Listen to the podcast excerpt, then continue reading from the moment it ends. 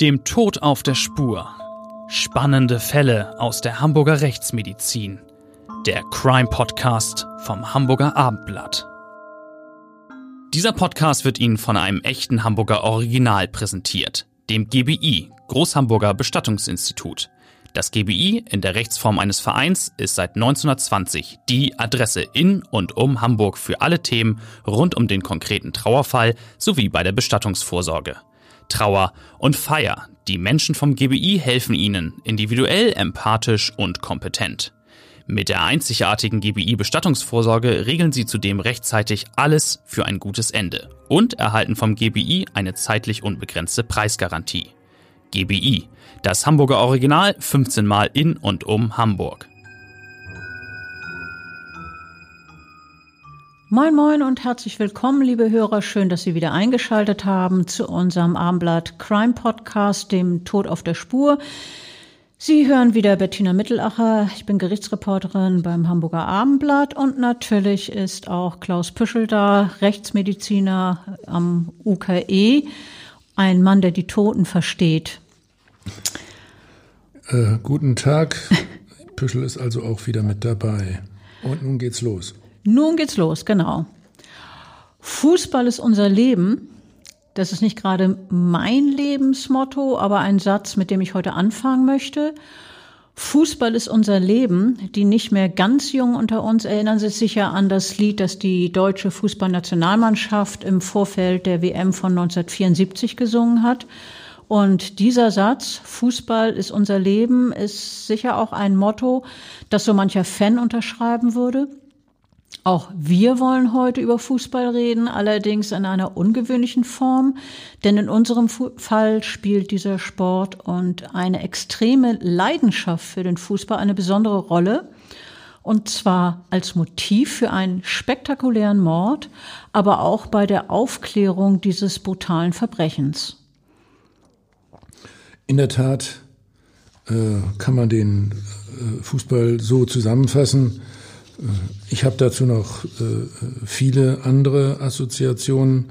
Da fällt mir König Fußball dazu ein, auch äh, der spezielle Fußball-Podcast äh, hier vom Abendblatt, speziell über den HSV. Ähm, also wir sind ja alle Fußball-Experten, aber die heutige Geschichte die hat in dieser Art und Weise, denke ich, noch keiner äh, außer mir erlebt. Ich habe wirklich in meiner jahrzehntelangen Erfahrung als Rechtsmediziner schon viele, viele ungewöhnliche Dinge, viele Merkwürdigkeiten erlebt. Es gibt äh, sehr überraschende Motive für eine Tat und ganz merkwürdige Abläufe, Konstellationen. Und äh, ich weiß auch, dass durchaus gar nicht so selten Kommissar Zufall bei der Aufklärung einer Tat helfen kann. Doch der Mord an einer 21-Jährigen aus Niedersachsen erweitert das Spektrum der Erkenntnis ja, über Verbrechen. Es gibt eine äh, neue Variante, äh, nichts gibt es, was es nicht doch gibt. So einer von meinen Wahlsprüchen in der Rechtsmedizin? Es gibt nichts, was es nicht gibt, ja. In unserem Fall geht es um einen Mann, der seine Leidenschaft für den, den seine Leidenschaft für den Fußball offenbar vollkommen durchdrungen hat. Zugleich zerrt seine Faszination für Fußball auf fatale Weise an seinen Nerven, so lange, bis der 52-Jährige schließlich ausrastet und eine junge Frau tötet ausgerechnet mit Liedern des Vereins Werder Bremen habe sie ihn zu der Tat getrieben, meinte Niedersachse später. Es sind tatsächlich Wahnvorstellungen, die ihn zum Mörder gemacht haben. Äh, ja, muss man gleich am Anfang einmal sagen, seine psychische Erkrankung hat sicher eine gewisse Rolle gespielt. Und äh, außerdem war es dann aber äh, so, dass tatsächlich ein, ein Fußballspiel äh, direkt dazu äh, geführt hat, dass ein Verbrechen aufgeklärt werden kann. Äh, um es nochmal präziser zu sagen, es war eine ja, ganz extreme Schlappe, äh, die der Lieblingsverein des Täters erlitten hat. Nach einem 0 zu 7 Debakel geradezu von Werder Bremen in einem Spiel gegen Bayern München marschiert der Verbrecher zur Polizei und legt dort unverzüglich ein äh, vollständiges Geständnis ab. Und der Fall wird ja noch kurioser, weil du auch eine besondere Beziehung zu Werder Bremen hast. Ja, äh, das Geheimnis will ich den Zuhörern gerne verraten. Es ist natürlich keins. Ich bin ebenfalls Werder Bremen äh, äh Fan. Hm, habe lange Zeit in Bremen gelebt äh, in meiner Kindheit. Und äh, auch ich habe damals dieses denkwürdige Fußballspiel im äh, Heimstadion, also im Weserstadion äh, meiner Lieblingsmannschaft Werder Bremen gesehen gegen die Bayern. Genau das Spiel also, nachdem der Täter wegen eines äh, sehr blutigen Verbrechens eingeräumt hat, ich war es, ich bin der Mörder. Wenn wir uns den Details der Tat und ihrer Vorgeschichte zu, eine junge Frau ist im Jahr 2012 in eine Einzimmerwohnung in einem Mehrfamilienhaus eingezogen. Ihre Vormieterin ist bereits äh, wenige Monate, nach wenigen Monaten aus eben dieser Wohnung ausgezogen wohl auch wegen Streiterei mit ihrem Nachbarn, doch das ahnt die neue Bewohnerin nicht. Sie führt ein ruhiges Leben, sie arbeitet an einer Tankstelle. Die 21-Jährige hat einen festen Partner, der auch einen Wohnungsschlüssel besetzt. Und als dieser Freund an einem Abend Ende des Jahres 2013 im Dunkeln die Wohnung der 21-Jährigen betritt, findet er seine Freundin im Bett vor. Zunächst glaubt er einfach, dass sie schläft. Genauer kann er das nicht erkennen. Aber als er dann eine Lampe einschaltet, bemerkt er entsetzt das viele Blut, das am Körper der Freundin ist.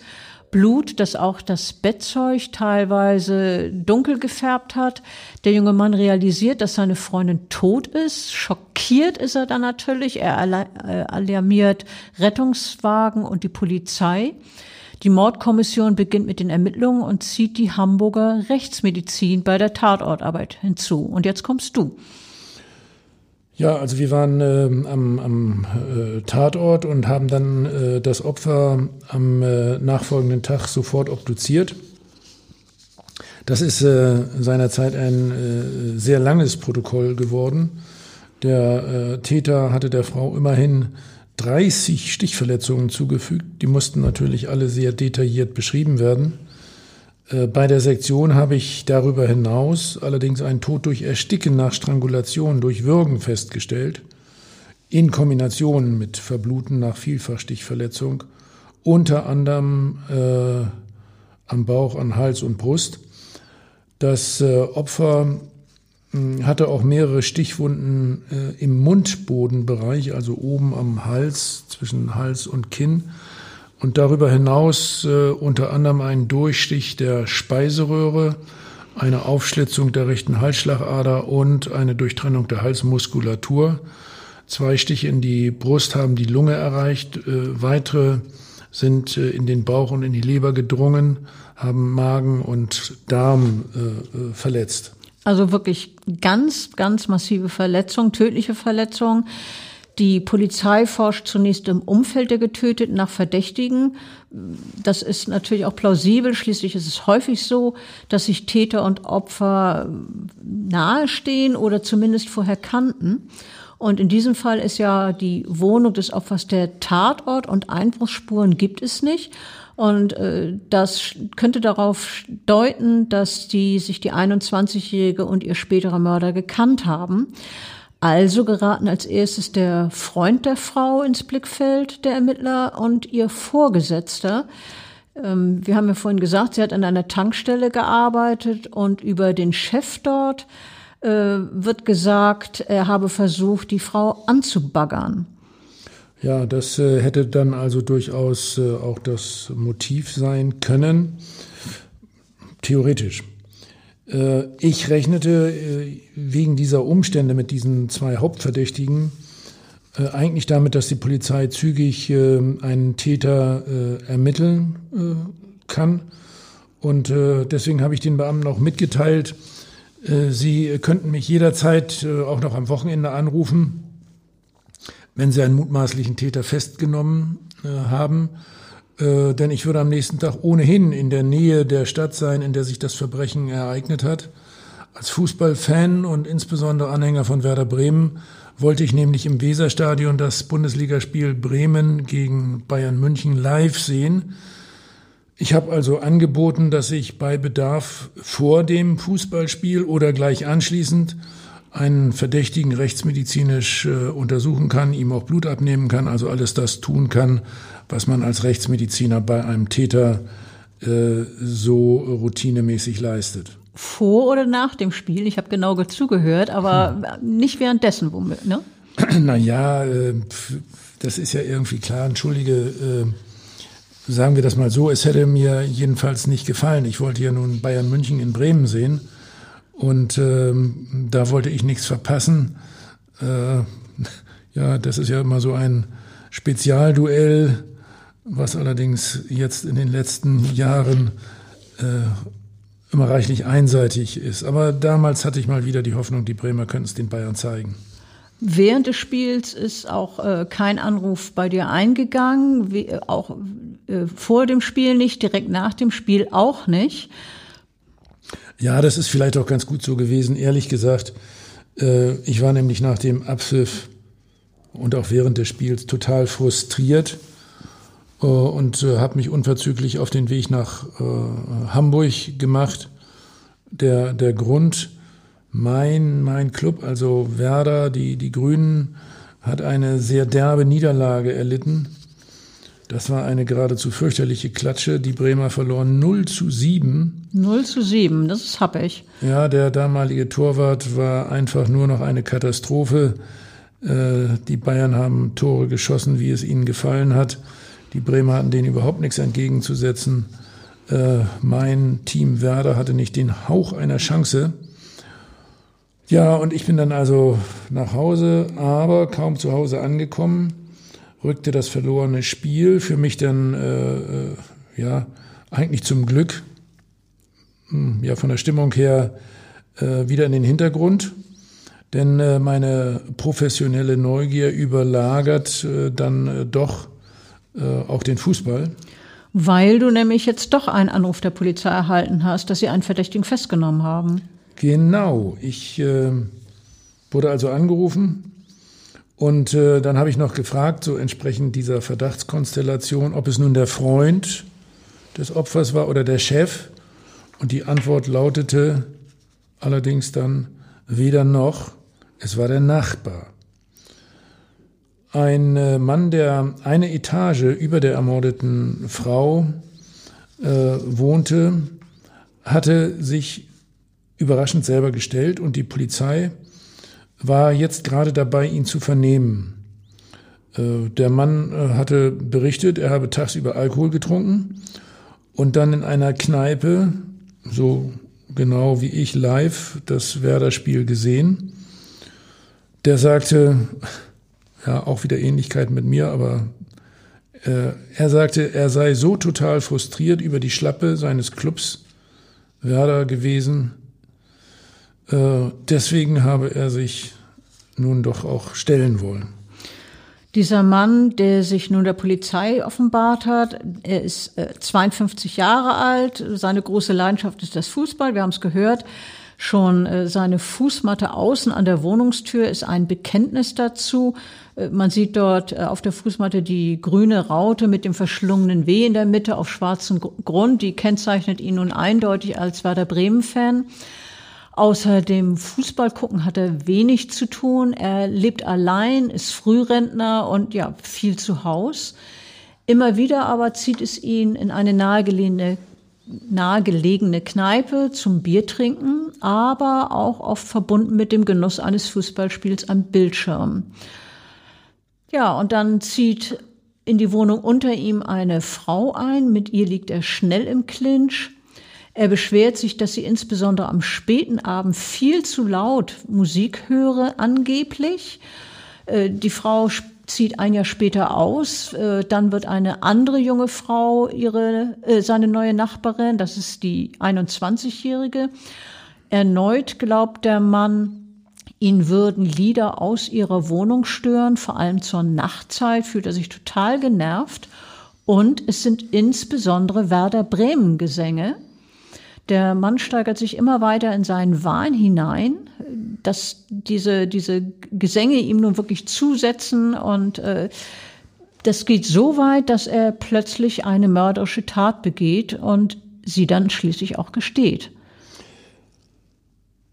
Äh, ja, wirklich, konfuse Situation. Äh, der Täter ist Werder-Fan, äh, das äh, Opfer äh, ist offensichtlich auch Werder-Fan und der Obduzent äh, Püschel ebenso. Die Polizei hat mich seinerzeit gebeten, noch am selben Abend, an dem der Mann sich da nun gestellt hat, nach dem Spiel gegen Bayern München, äh, zum Kommissariat zu kommen und den Verdächtigen körperlich zu untersuchen. Außerdem sollte ich ihm Blut für Tests in Sachen Alkohol- und Drogenkonsum abnehmen. Was hat denn diese körperliche Untersuchung ergeben?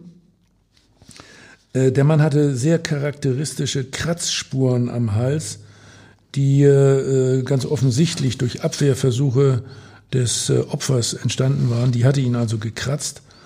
Und ähm, so berichtete der mutmaßliche Täter, der insofern vergleichsweise offen war, äh, er berichtete mir dann auch, die Frau habe versucht, sich gegen seinen Angriff zu verteidigen.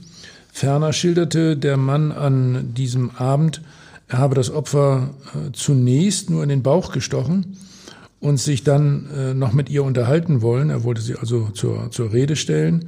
Schließlich äh, sei aber die Auseinandersetzung äh, aus, dem, aus dem Ruder gelaufen.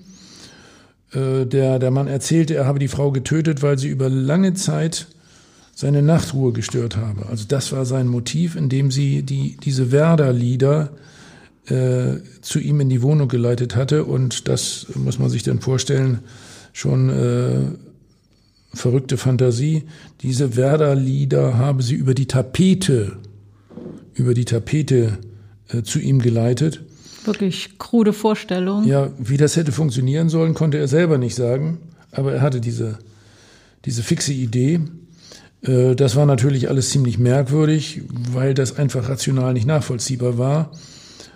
Äh, ansonsten hat der Verdächtige keinen offensichtlich psychotischen Eindruck gemacht. Also der ganze Rest war einigermaßen geordnet. Am kommenden Tag nach dem er also äh, bei der Polizei aufgekreuzt ist und auch von dir untersucht wurde. Am Sonntag hat das Amtsgericht einen Haftbefehl wegen Mordverdachts gegen diesen Nachbarn erlassen. Durch das Geständnis des Mannes bei der Polizei und später auch sein ausführliches Geständnis in seinem Prozess wird deutlich, wie es zu diesem fatalen Verbrechen an der Nachbarin gekommen ist. Er hat also wirklich geglaubt, dass nachts beständig Musik zu ihm rüberschallt, vor allem, wie gesagt, diese Werder Bremen Lieder. Der Mann hat zunächst versucht, mit Ohrstöpseln den Schall zu dämpfen, doch die helfen nicht. Kein Wunder, wenn er sich das überwiegend einbildet. Der Lärm, den er zu hören glaubt, macht ihn zunehmend nervös, bringt ihn vollkommen durcheinander. Er, dann entwickelt er eine Verschwörungstheorie. Er meint nämlich, dass die frühere Mieterin, die ihn ja angeblich auch schon durch Lärm belästigt hat, und die jetzige Mieterin irgendwie ein Bündnis geschlossen haben. Er glaubt, sie haben vereinbart, ihn mittels dieser Werder Bremen-Lieder wirklich wahnsinnig zu machen. Und der hat wirklich gedacht, die Wohnzimmertapete in der Nachbarwohnung sei das Übertragungsmedium für, für den Lärm.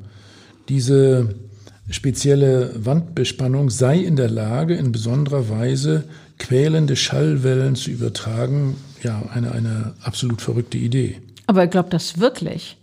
Und äh, nach wenigen Wochen, nachdem er das also kaum noch erträglich findet, äh, beschließt er energisch gegen den Lärm vorzugehen.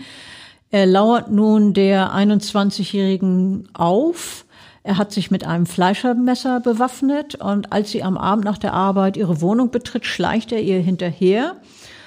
Sie erstickt dann, erschrickt dann natürlich, sie schreit, er greift sie an und stellt sie wegen der Werder-Musik zur Rede.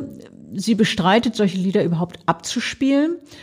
Und dann erzählt er, habe sie sich aus seinem Griff gerissen, sie habe geschrien, sei völlig ausgerastet.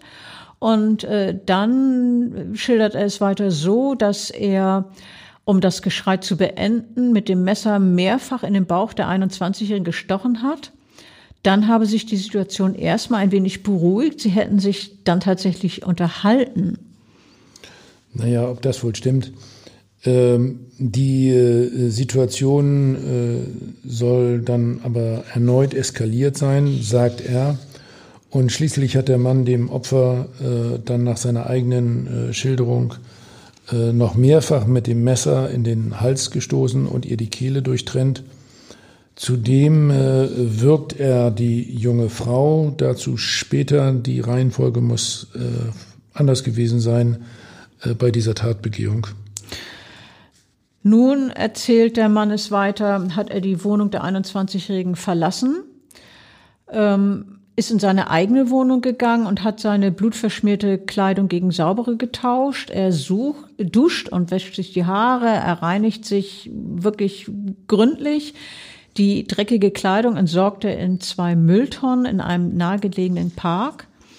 Außerdem wirft er das Messer weg, das landet in einem Gewässer. Und zurück in seiner Wohnung kommt dann wirklich der Schock.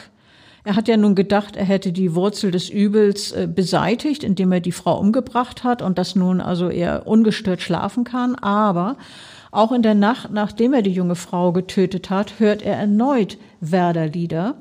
Und nun wird ihm schlagartig klar, dass durch seine Hand ein unschuldiges Opfer hat sterben müssen. Anderthalb Tage nach der Tat geht der Angeklagte vormittags in eine Gaststätte und trinkt dort etliche Bier. Ähm, wir sind jetzt äh, am Spieltag der Fußball-Bundesliga. Am Nachmittag sitzt er dann immer noch in der Kneipe und äh, sieht im Fernsehen das Fußballspiel Werder Bremen, also seine Mannschaft gegen Bayern München. Äh, dieses Spiel, das sein Lieblingsverein Bremen äh, mit 0 zu 7 verliert. Das hatten wir schon, ich habe ja schon äh, meine eigenen traurigen Gedanken dazu geschildert. Nun erscheint ihm aber auf einmal alles sinnlos. Äh, er nimmt äh, anschließend äh, in seiner Wohnung eine Tasche, die er schon vorher mit Kleidung und Medikamenten gepackt hat und äh, geht dann zu einem Polizeikommissariat in der Nähe. Und dort verkündet er gegenüber einem Polizisten, dass er sich stellen wolle. Er sagt, ich bin der Gesuchte, ich bin der Mörder. Und das war dann der Moment, als du von der Polizei gebeten worden bist, den Tatverdächtigen zu untersuchen und genau. wo du auch sein Teilgeständnis noch mitbekommen hast, wo du auch gehört hast, was sein Motiv war. Ja, am Abend nach dem Werder-Spiel. Ja, wirklich erstaunlich. So ein ungewöhnliches Motiv erlebt man auch als erfahrener Gerichtsreporter oder wie du als erfahrener Rechtsmediziner nur selten, wenn überhaupt. Ja, äh, Geständnis äh, im Zusammenhang mit einem Fußballspiel, einer Niederlage. Äh, sehr, sehr, sehr ungewöhnlich. Also in dieser Art und Weise das einzige Mal in meiner Rechtsmediziner-Karriere. Äh, das muss man so sagen. Am nächsten Tag äh, habe ich einen äh, sehr netten Freund übrigens angerufen. Der ist Mannschaftsarzt bei äh, Bayern München. Äh, die äh, Zuhörer kennen den nicht weiter. Es ist da der Mann im Hintergrund bei den Bayern, der aber in, in Bremen eigentlich immer dabei ist. Und äh, über diese Beziehung zu Bayern München kann ich dann übrigens auch äh, Karten äh, kaufen, um Spiele der Bayern zu sehen. Naja, also jetzt war das jetzt in Bremen.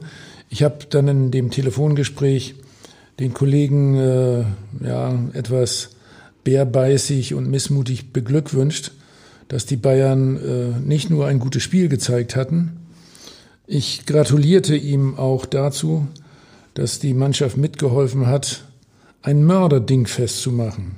Das ist wirklich ungewöhnlich. Wundersame, allmächtige Bayern, die bringen nun auch einen Mörder zum Geständnis, was die so alles leisten. Bayern allmächtig, so haben wir auch das Kapitel in unserem Krimisachbuch Todes Schweigen nicht genannt, in dem wir den Fall schon dargestellt haben. Der 52-Jährige hat mit seinem Geständnis auch erzählt, wo er seine blutverschmierte Kleidung entsorgt hat. Die Sachen konnten dann sichergestellt werden. Die Polizeitaucher haben auch die Tatwaffe gefunden. Da hatte er ihnen auch mitgeteilt, wo er, in welches Gewässer er die geschmissen hat. Man hatte jetzt also nicht nur sein Geständnis, man hatte auch objektive Spuren. Das, sowas ist ja immer wichtig und gut für einen Prozess. Und in dem späteren Prozess vor dem Schwurgericht lautet die Anklage zunächst auf Mord. Es wird davon ausgegangen, dass der mutmaßliche Täter, so wie er es auch bei der Polizei geschildert hat, zuerst dem Opfer in den Bauch gestochen hat, es dann zwischen den beiden eine Art Unterhaltung gegeben habe und danach, nach dieser Unterhaltung, habe er sie umgebracht, um nicht wegen gefährlicher Körperverletzung überführt zu werden. Ähm, ne, denn wenn er vorher sie niedergestochen hat oder durch Messerstich versetzt, verletzt hat, wäre das eine gefährliche Körperverletzung gewesen. Das hätte sie erzählen können. Ja, und äh, so hat er es dargestellt, dass er das ähm, verhindern wollte. Äh, ja, also seine äh, äh oder die Anklage äh, hat ja hier äh, einen, einen Verdeckungsmord zugrunde gelegt. Also der, der Staatsanwalt ähm, hat das äh, so interpretiert, dass äh, die Körperverletzung durch das anschließende Töten des Opfers äh, dann äh, ja verborgen werden sollte und das wäre eben Mord durch Verdeckung. In diesem Prozess wird äh, deutlich, dass der Mann in schwierigen Familienverhältnissen aufgewachsen ist. Seine Mutter ist schon früh gestorben. Er hat auch äh, keinerlei Berufsausbildung absolviert. Er ist wirklich einer, der mehr schlecht als recht mit irgendwelchen Jobs sich durchschlägt, immer mehr Alkohol konsumiert. Äh, er rutscht dann in Hartz IV ab und wird Frührentner äh, abgesehen davon, dass er sein Geständnis auch im Prozess wiederholt hat, hat er dann in der Hauptverhandlung den Richtern gesagt, die Tat tue ihm sehr leid. Auch äh, hier erzählt er, wie sich das Verbrechen im Einzelnen zugetragen habe. Also erst die Stiche, dann eine zeitliche Zäsur mit der Unterhaltung und schließlich die Tötung der Frau. Ja, doch die vom Angeklagten im Prozess geschilderte Reihenfolge der Verletzungen äh, wurden durch mein, mein Gutachten widerlegt. Äh, das war jetzt schon eine merkwürdige äh, Situation. Äh, ich habe also mit meinem Gutachten dann dafür äh, gesorgt letztlich, dass die Mordanklage fallen gelassen wurde.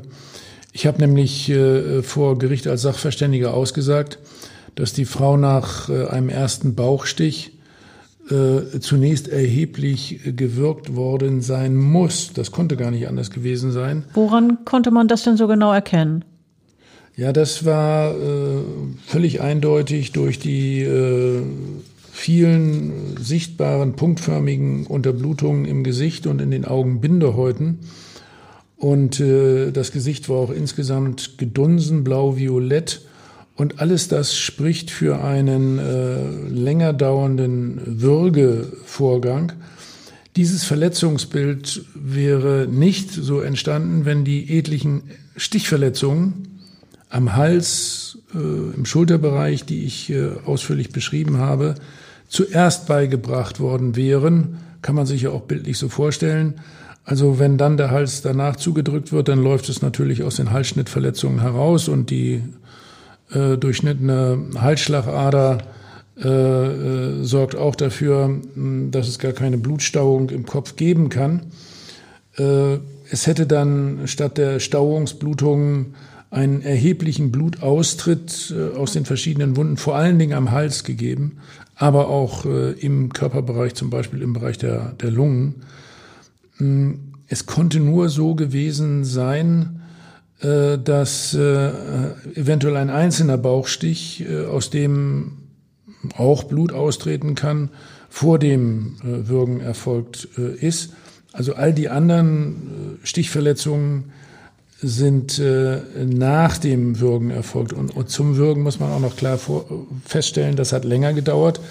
Die wird durch das Würgen schon bewusstlos gewesen sein und hat dann von den weiteren Stichen auch nichts mehr mitgekriegt. Ja, das wollte ich gerade fragen. Was, was ist denn noch anhand der Obduktion zum Tatablauf festgestellt worden? Was ja immer interessant ist, was man gerne wissen möchte. Äh, hat das Opfer sehr gelitten? Na, man, man muss hier äh, eben nochmal sagen, dass alle anderen äh, Verletzungen, also am Hals, im Brustbereich, äh, nur sehr geringe Blutungen zur Folge hatten. Äh, das lag eben äh, daran, ähm, weil das Opfer zu diesem äh, Zeitpunkt schon bewusstlos war und sich im Sterben befand, äh, so dass die äh, Kreislauffunktion schon, schon eingeschränkt war. Das Herz schlägt dann weniger stark, der Blutdruck wird geringer. Außerdem ähm, war auch anhand der Sektion festzustellen, dass die Mehrzahl der Stichverletzungen, insbesondere am Hals, in einer engen Region erfolgten. Also wenn das Opfer bei Bewusstsein gewesen wäre, hätte die gezuckt und den mit dem Hals hin und her geruckelt und dann hätte er nicht immer wieder in die gleiche Region treffen können. Äh, das Opfer war also nicht mehr dazu in der Lage, den äh, vielen Stichen auszuweichen. Fazit also, der Täter hat das Opfer äh, mit Messerstichen verletzt und darüber hinaus heftig und länger stranguliert und ähm, äh, eine äh, zeitliche Verzögerung in dem Sinne erst äh, nur ein Stich im Sinne einer gefährlichen Körperverletzung und dann eine längere Wartephase ähm, und dann Töten zum Verdecken, das konnte ich einfach nicht feststellen. Und dein Gutachten hat also letztlich dazu beigetragen, äh, du hast es vorhin schon erwähnt, dass das zuständige Gericht den Mann nicht wegen Mordes verurteilt hat, sondern nur in Anführungsstrichen wegen Totschlags. Er hat dann neuneinhalb Jahre Freiheitsstrafe bekommen. Auf Totschlag erkennt das Gericht deshalb, weil es sich um ein einheitliches Tatgeschehen, Zitat, im Minutenbereich gehandelt habe. So hat der Richter das formuliert. Eine Zäsur sei nicht zu erkennen. Also ist es ja, wie wir gesagt haben, kein Mord zur Verdeckung einer Straftat äh, zu, gekommen, nicht zu einem Mord zur Verdeckung einer Straftat, sorry. Auch das Mordmerkmal der Grausamkeit kommt laut Gericht nicht in Betracht, denn äh, das Opfer sei ja, so hast es vorhin dargestellt, nach dem heftigen Würgen schon bewusstlos gewesen und hat im Sterben gelegen, als der Täter noch eine Vielzahl von Messerstichen in den Hals versetzte. Genau, äh, so muss es gewesen sein. Und äh, zusätzlich äh, zur Gefängnisstrafe hat die Strafkammer in diesem Fall auch die Unterbringung des Angeklagten in einem äh, psychiatrischen Krankenhaus angeordnet, gut nachvollziehbar, wenn man ja die Vorgeschichte und die Motivlage berücksichtigt. Ähm, dieser Mann ist nach Überzeugung der Kammer insofern auch weiterhin eine äh, Gefahr für die Gesellschaft. Also zu so einem Ergebnis kommt so ein Gericht nicht äh, von sich aus. Die holen sich dazu natürlich auch Expertenrat, in diesem Fall von einem psychiatrischen Sachverständigen, der in dem Prozess gegen den Frührentner sein Gutachten erstattet hat. Und äh, dieser Sachverständige hat erläutert, dass sich der 52 dass der 52-Jährige unter einer paranoid halluzinatorischen Psychose aus dem schizophrenen Formenkreis gelitten hat. Der Sachverständige bescheinigt dem Mann auch eine erheblich verminderte Steuerungsfähigkeit. Und das Ganze sei Folge seiner Wahnvorstellungen. Die Mieterin sei für die Musik verantwortlich und äh, mache ihm damit das Leben schwer. Und äh, in, ja, in seinem Wahn hat er einen erheblichen Hass auf die Frau entwickelt. Äh, so hat es der Sachverständige dann ausgeführt. Ja, und äh, daraus ergibt sich dann auch logisch, äh, dass ähm, er davon ausgegangen ist, äh, dass von dem 52-Jährigen auch in Zukunft schwere Straftaten zu erwarten seien, weil eben so eine paranoid-halluzinatorische Psychose nicht ohne weiteres heilbar ist. Äh, also die Gefahr besteht weiter. Obwohl das Gericht beim Täter von einer verminderten Schuldfähigkeit ausgegangen ist, kommt es zu der Überzeugung, dass der Mann doch geplant und zielgerichtet vorgegangen ist. Das äh, zeige sich unter anderem daran, dass er bei der Tat tatsächlich Handschuhe trug, also Fingerspuren hatte man nicht gefunden. Und äh, das könne, könne man eigentlich nur machen, wenn er vorher überlegt hat, gefährliche Fingerabdrücke vermeiden zu wollen.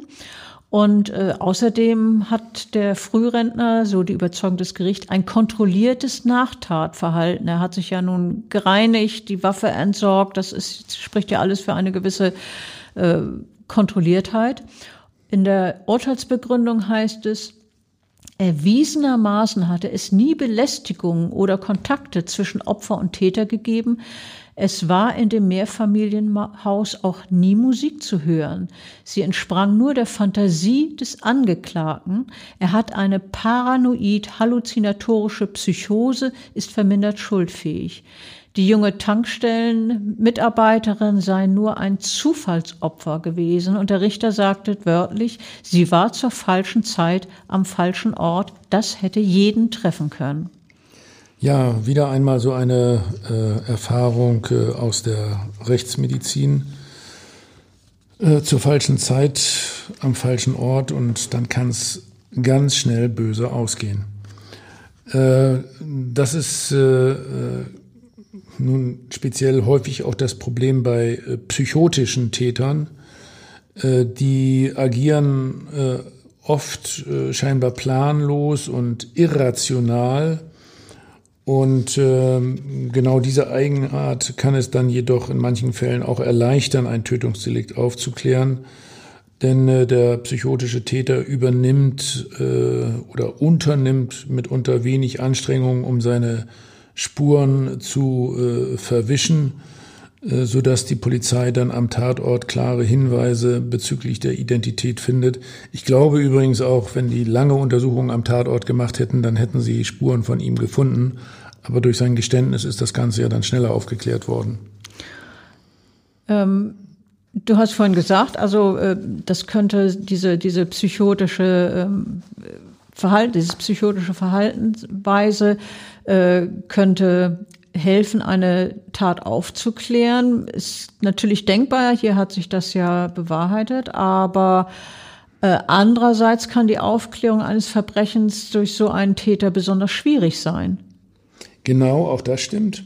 Und zwar deshalb, weil eben die Motivlage bei einem äh, psychotischen Menschen sagen wir mal so etwas respektlos, bei einem Verrückten nicht nachvollziehbar ist und äh, deshalb Rückschlüsse auf den Tatverdächtigen rational nicht ersichtlich sind. Das war ja auch in diesem Fall so. Äh, die Handschrift ist dann auch mit den äh, üblichen kriminologischen Mitteln nicht ohne, ohne weiteres erkennbar. Man kann mit seinem eigenen klaren Verstand nicht nachvollziehen, was in dem Verbrecher vorgegangen ist und warum er tötet. Äh, ist er dann allerdings ermittelt, dann wird die Geisteskrankheit in der Regel äh, sehr schnell offenbar. Ja, ein durch und durch äh, ungewöhnlicher, man kann auch sagen verrückter Fall. Ähm, ich denke, dass es auch hochinteressant war. Ich fand auf jeden Fall diesen Fall super spannend und äh, es hat mir Spaß gemacht, darüber zu erzählen. Ich danke dir, dass du wieder mal dabei warst und äh, freue mich aufs nächste Mal. Ja, äh, durch den Bezug zu, zu meinem Lieblingsverein Werder Bremen wird mir dieser Fall sicherlich ganz, ganz besonders lange in Erinnerung bleiben. Den vergesse ich sicher nie. Okay, macht's gut. Tschüss. Tschüss. Weitere Podcasts vom Hamburger Abendblatt finden Sie auf abendblatt.de slash podcast.